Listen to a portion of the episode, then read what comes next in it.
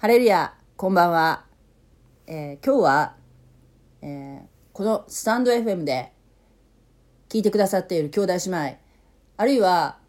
えー、すでに発信をされている兄弟姉妹に、えー、対してお話ししたいと思っています。私はハーベストタイムミニストリーズの聖書塾の塾生で今まだまさに学んでいる最中なんですけれども実はまだその聖書塾に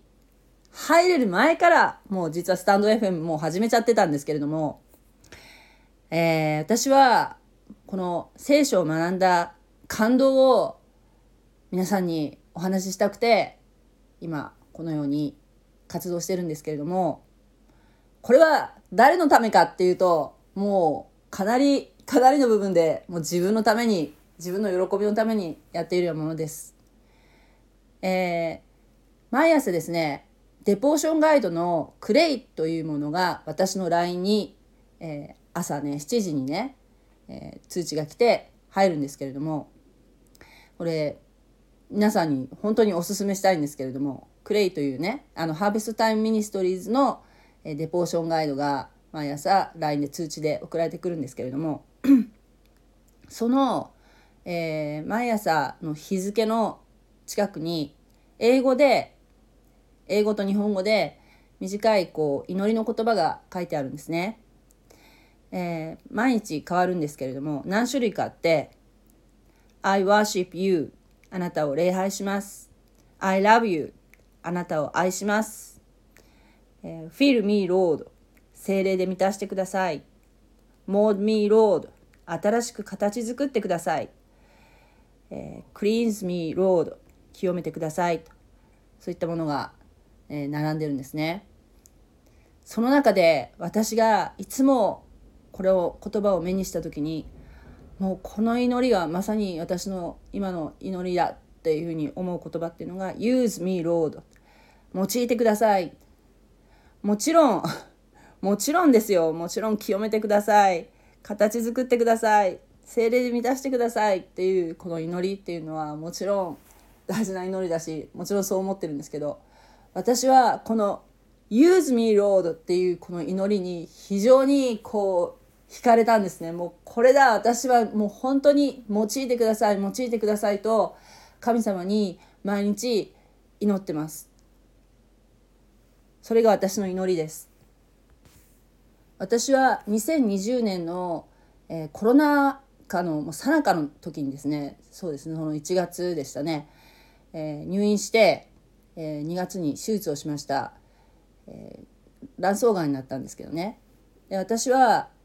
その時思ったんですね。もう私は私の命っていうのはもちろんみんなそうなんですけどいつか死ぬんですけれどもこの肉体はね。だけど自分がいつか死ぬってことをこの目の当たりに考えるやっぱ時をいただいたわけですね。それでもういつかいつかっていうふうに物事を先送りにする時間は私にはどれだけ残されているんだろうと思ったんですね。でそうは言っても私は何者でもないし何も私には、え、得意なものもないしもう悲しいぐらい全く不完全なものですがそれでもこの私の肉体をどうぞ神様お使いくださいと思いました。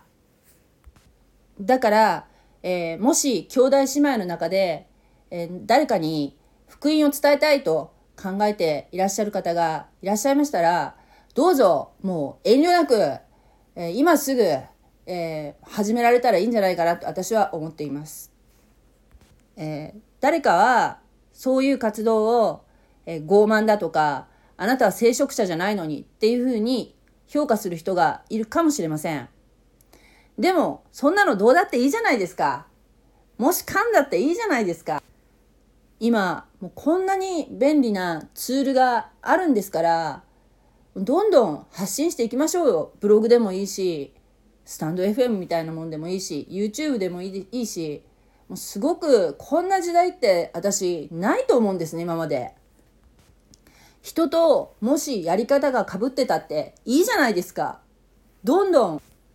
御言葉を述べ伝えましょう。福音を述べ伝えましょう。神の国を述べ伝えましょう。Use me, Lord. Use me, Lord. Use me, Lord. 用いてください。神様、どうぞ、こんな私ですけど、使えるところがあったら使ってくださいと祈っていきましょう。もし迷ってる兄弟姉妹がいらっしゃいましたら、おすすめの動画があります。ハーベストタイムミニストリーズの2023年の新年聖会、調整の年2023年、3つの完成を目指して、ピリピ一章六節というタイトルの動画です。えリンクを貼っておきますので、えー、もしよろしかったらご覧ください。時代はポストモダン、えー、哲学的な考えをする時代になった。えそのポストモダンの特徴は一つは時代は神の存在を否定する。時代は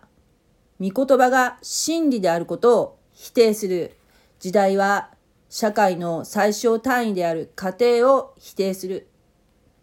時代は聖書的性理解を否定し LGBTQ のライフスタイルを受容する時代は同性婚を合法化する。多様性と言いながら聖書の価値観を否定するような時代。特に聖書を時義通り神の言葉として受け止めていこうとする福音派のクリスチャンに対する憎悪が世界的に特に激しくなっているそうです。聖書を公に語れる場が今日本にまだ守られているっていうのは本当にありがたいことですけれどもこれが未来永劫続くとは何の保証もありませんよね。ですからこの恵みの時代に私たちはどんどん発信していきましょう。恐れずに精霊様に委ねてどんどん発信していきましょう。そのためにはやはり聖書の学びっていうのが必要になってくると思います。聖書の学びと祈りの両輪でやっていきましょう。一人でも多くの人が救われるように一人でも多くの方が福音を聞くことができるように私たちは召されました。使徒原稿録8章の31節でエチオピアの宦官はフィリポに言いました。手引きしてくれる人がなければどうしてわかりましょう？と言い、馬車に乗ってそばに座るようにフィリポに頼んだと書いてあります。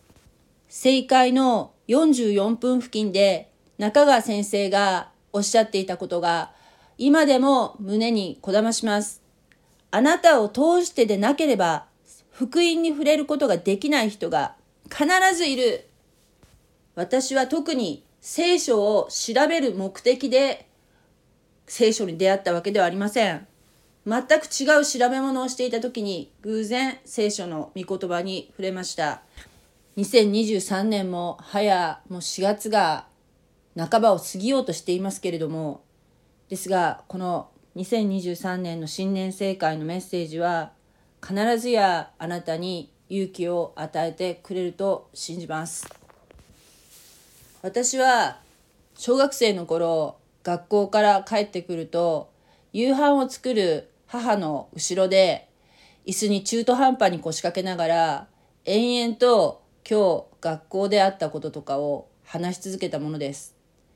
弟もやはりそういうタイプだったので弟と私で変わる変わる話してくるので母は本当に大変だったと思います。